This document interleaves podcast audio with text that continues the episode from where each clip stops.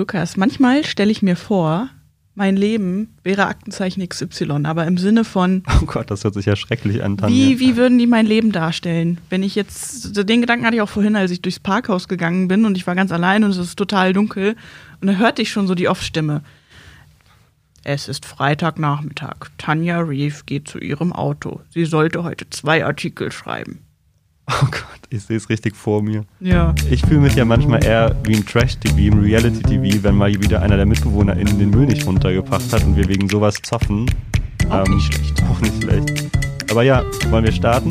Los geht's. Hallo, willkommen zu einer neuen Folge von Zwischen den Zeilen mit Tanja Reeve. Und Lukas Dörfler. Und hier wollen wir einen Blick hinter die Kulissen der Braunschweiger Zeitung werfen. Und ähm, dazu gehören natürlich auch noch ganz viele andere Redaktionen. Hm, In der letzten Folge haben wir über Lokalredaktionen geredet, besonders über die in Wolfenbüttel, nämlich mit Maria Osburg, die da Chef, Chefin ist. Genau. Und heute schauen wir mal, was macht eigentlich die Online-Redaktion den ganzen Tag? Das muss doch voll chillig sein. Hm. Die sitzen doch nur vorm Computer. Und warum Hotwriter zwar gut aussehen, aber das, das nicht der Grund für den Namen ist, das erklärt uns heute Philipp Engel. Hallo Philipp, Hi, sag mal, wer bist du denn? ich bin bei der Braunschweiger Zeitung der Teamchef des Online-Teams und der Chef vom Dienst fürs Digitale. Das heißt, ich verantworte alles, was nicht Print ist, sozusagen.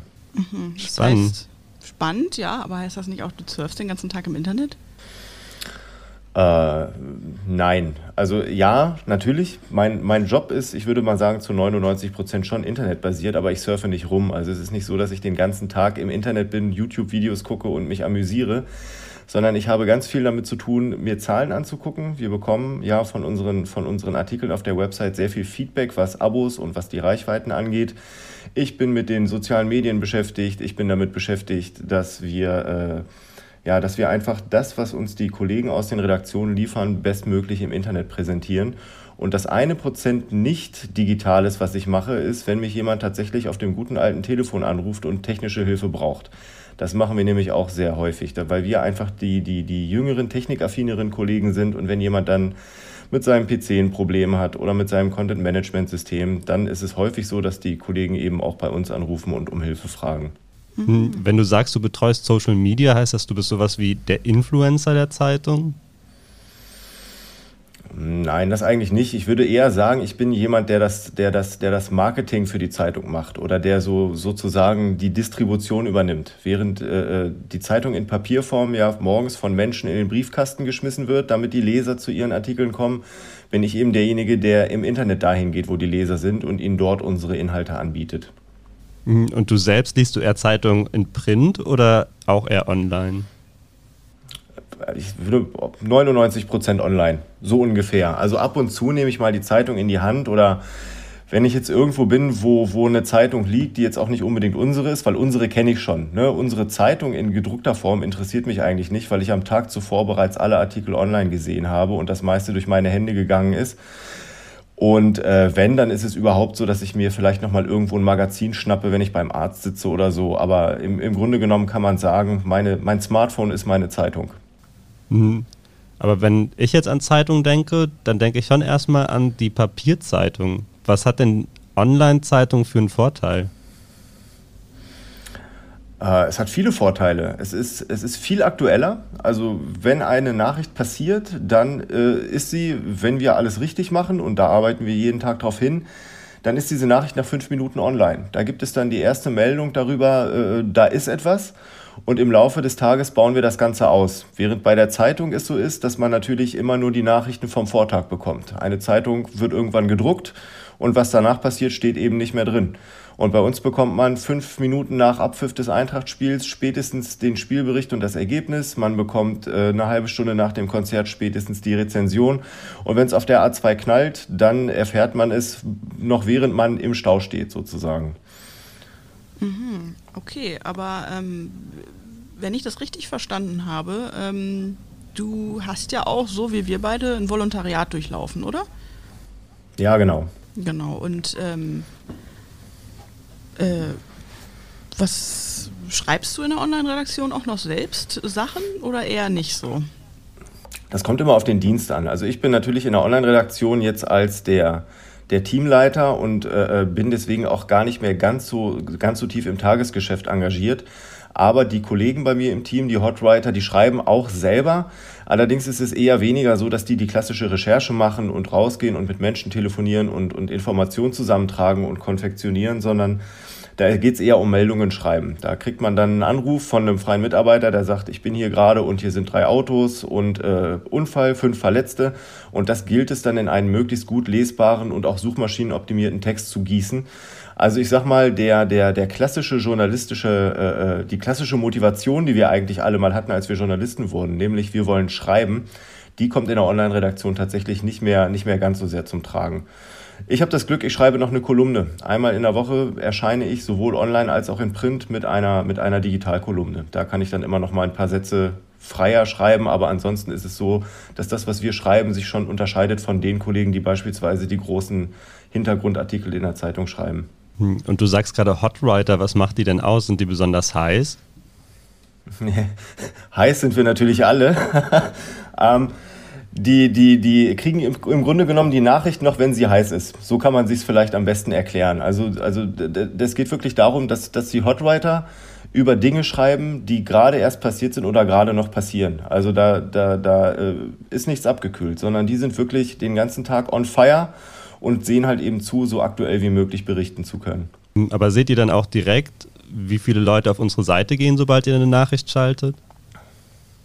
Ja, das sehen wir und äh, genau, das kann man messen. Also es gibt auf unseren Seiten äh, kleine, kleine Tracking-Programme und die sagen uns eben, da ist gerade jemand auf die Seite gekommen, da ist jemand auf diesen Artikel gekommen und im, im Idealfall sehen wir sogar, woher die Leute kommen. Also dann können wir in einem Artikel sehen, so viele Leute sind gerade aus den sozialen Medien auf dem Artikel, so viele Leute kommen über Google, so viele kommen über Discover, so viele Leute kommen über einen Link in einem unserer Newsletter.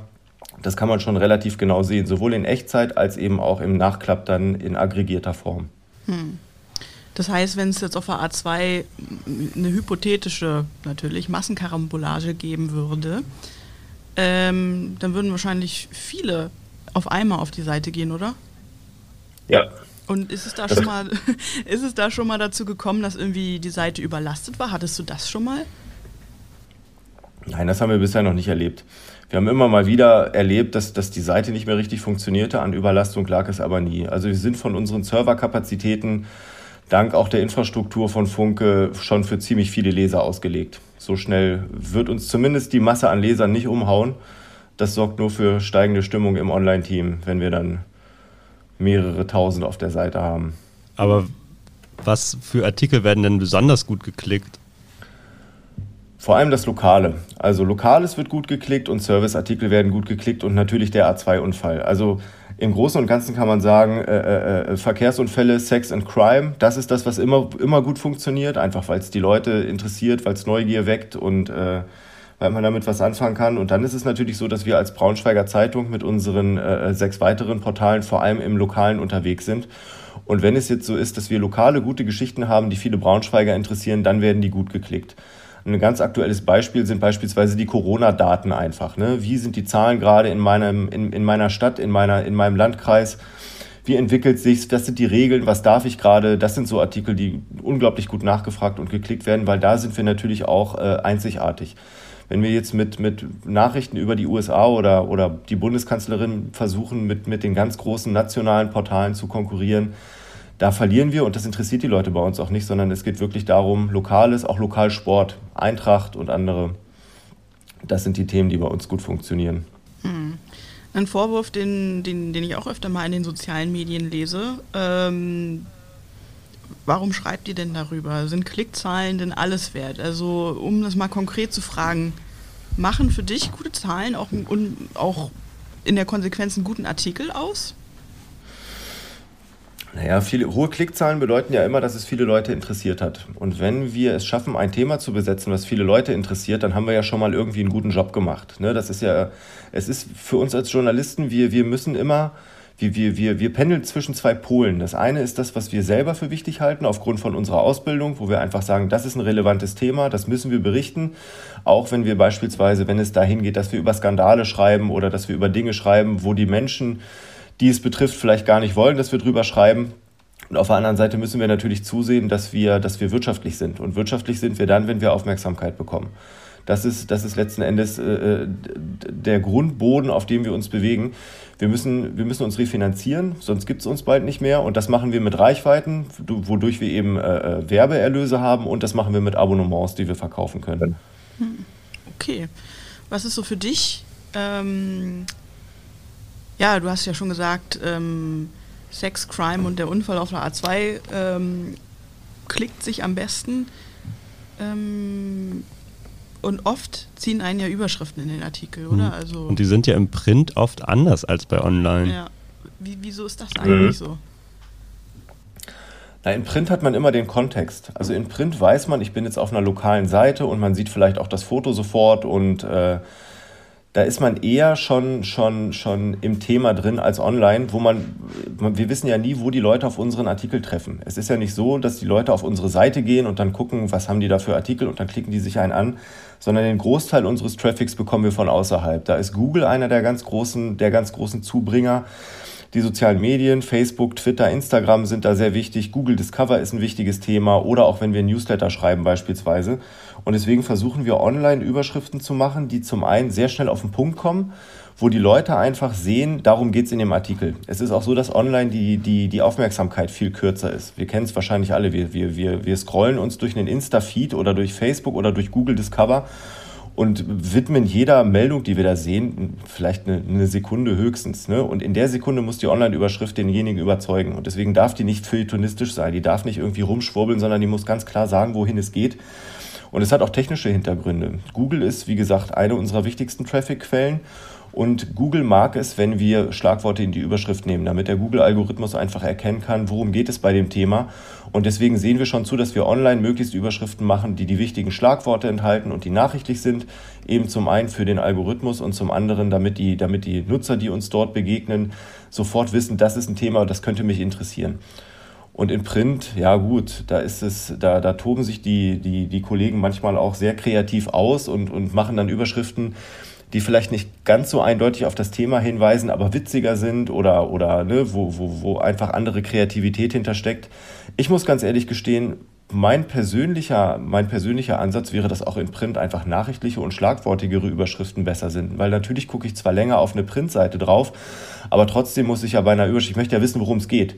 Ne, wenn, wenn man jetzt von mir verlangt, dass ich jetzt äh, äh, fünf Minuten Lesezeit investiere in etwas, dann möchte ich ja direkt am Anfang wissen, worum es geht. Und ich blätter in Print auch gerne mal Überschriften über, die mich einfach überhaupt nicht catchen, auch wenn der Artikel dahinter vielleicht sogar interessant und gut geschrieben ist. Hm, hast du mal ein Beispiel, wie du, wie zu einem Artikel eine richtig, richtig schlechte Überschrift wäre und wie die richtig, richtig gut wäre? Muss kein Beispiel von einem richtigen Kollegen oder einer Kollegin sein, kannst du dir auch ausdenken. Mhm. Oh, da muss ich, da, da muss ich überlegen.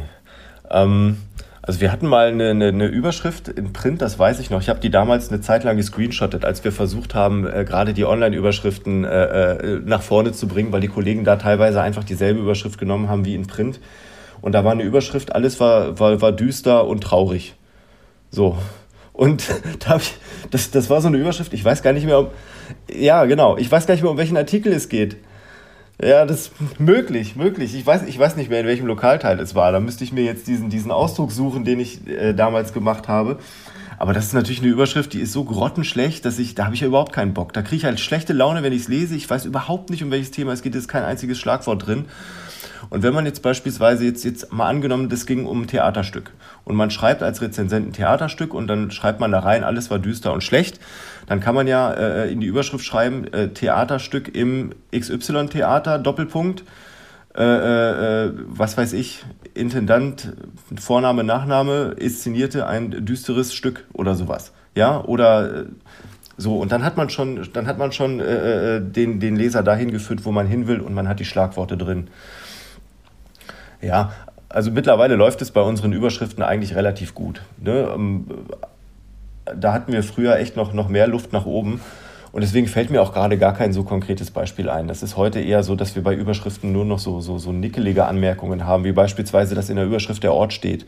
Ne? Also wenn man jetzt schreibt, äh, äh Corona, das gilt jetzt, dann ist das toll. Das ist ein Artikel, den kriege ich ungefähr 3000 Mal in Deutschland. Und wenn ich schreibe, Corona, das gilt jetzt in Braunschweig, dann habe ich sofort alle Braunschweiger auf meiner Seite, weil die interessiert natürlich, was in Braunschweig gilt und nicht, was in, in Deutschland weit gilt. Und die Corona-Artikel zum Beispiel oder auch die Unfälle, die sind ja manchmal auch kostenlos und manchmal hinter der Paywall. Ja,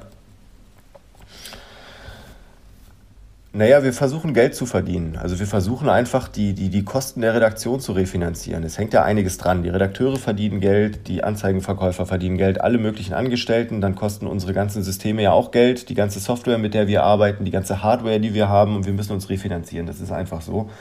Und wir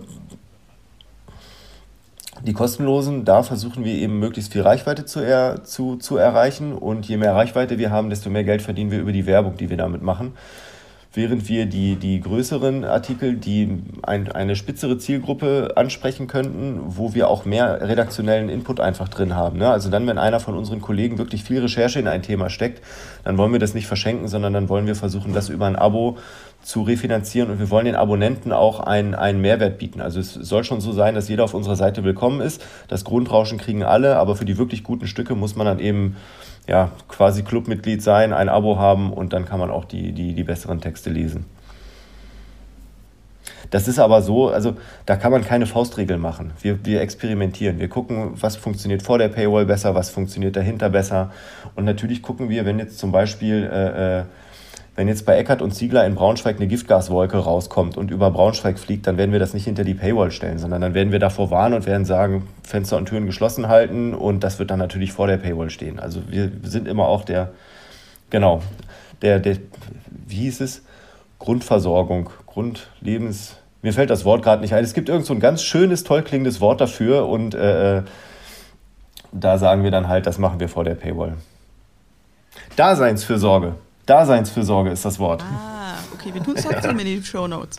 Ähm, Philipp, ähm, zum, zum Schluss noch. Was ist so dein Lieblings-Facebook-Kommentar, der mal unter einem Artikel von uns gepostet wurde?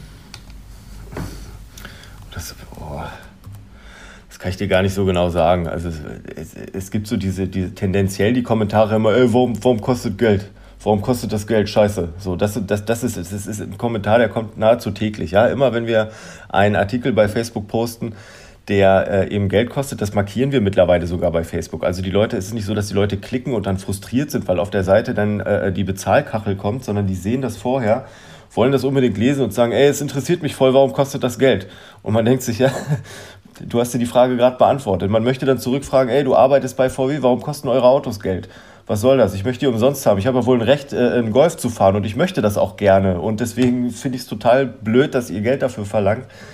Und ansonsten alles, was mit Lügenpresse zu tun hat, das, das nervt halt auch immer. Wenn irgendwelche Leute da meinen, uns bei Facebook von vorne bis hinten anzupöbeln, da denke ich mir, ja, dann abonniert uns doch nicht. Wenn, wenn wir so schrecklich sind und euch so aufregen, dann, dann bleibt doch weg und äh, äh vergnügt euch woanders.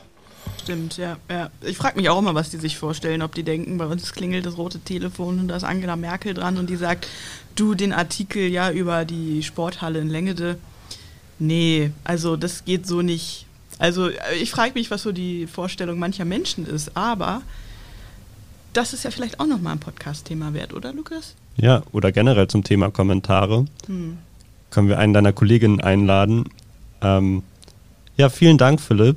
Vielen Dank. Für den spannenden Einblick. Genau. Jetzt weiß ich auch endlich mal, was Online-Redakteure den ganzen Tag so machen. Das ist ganz schön viel, Mensch. Ja, nicht nur YouTube-Videos gucken, nämlich. Ja. Schön wäre das. Ja. Gut, Philipp. Ähm, mach's gut. Danke, dass du dir die Zeit genommen hast. Tschüss. Danke für die Einladung. Ciao, ciao. Lukas, das fand ich sehr interessant, was uns Philipp da erzählt hat mega interessant. Vor allem wissen wir jetzt auch mal, warum die Sachen manchmal vor und hinter der Paywall stehen. Mhm. Und genau. online haben wir jetzt erstmal abgehakt. Ja. Aber was ja auch spannend ist, ist Print, oder? Genau, die Zeitung, wie sie auf dem Küchentisch unserer Eltern liegt. Das ist immer mein Lieblingsbeispiel, weil das ist einfach so, oder? Also so Printzeitung. Ähm, ich habe in meinem erweiterten Bekanntenkreis keine Menschen in meinem Alter, die sich noch eine Printzeitung kaufen, ganz ehrlich. Also ich habe mehrere Print-Abos, natürlich auch die Braunschweiger Zeitung. Mm. ähm, Vorbildlich. Aber wer könnte uns denn da ein bisschen Einblick geben? Hm. Kennst du Ludgert Heisenberg? Ja, zufällig schon.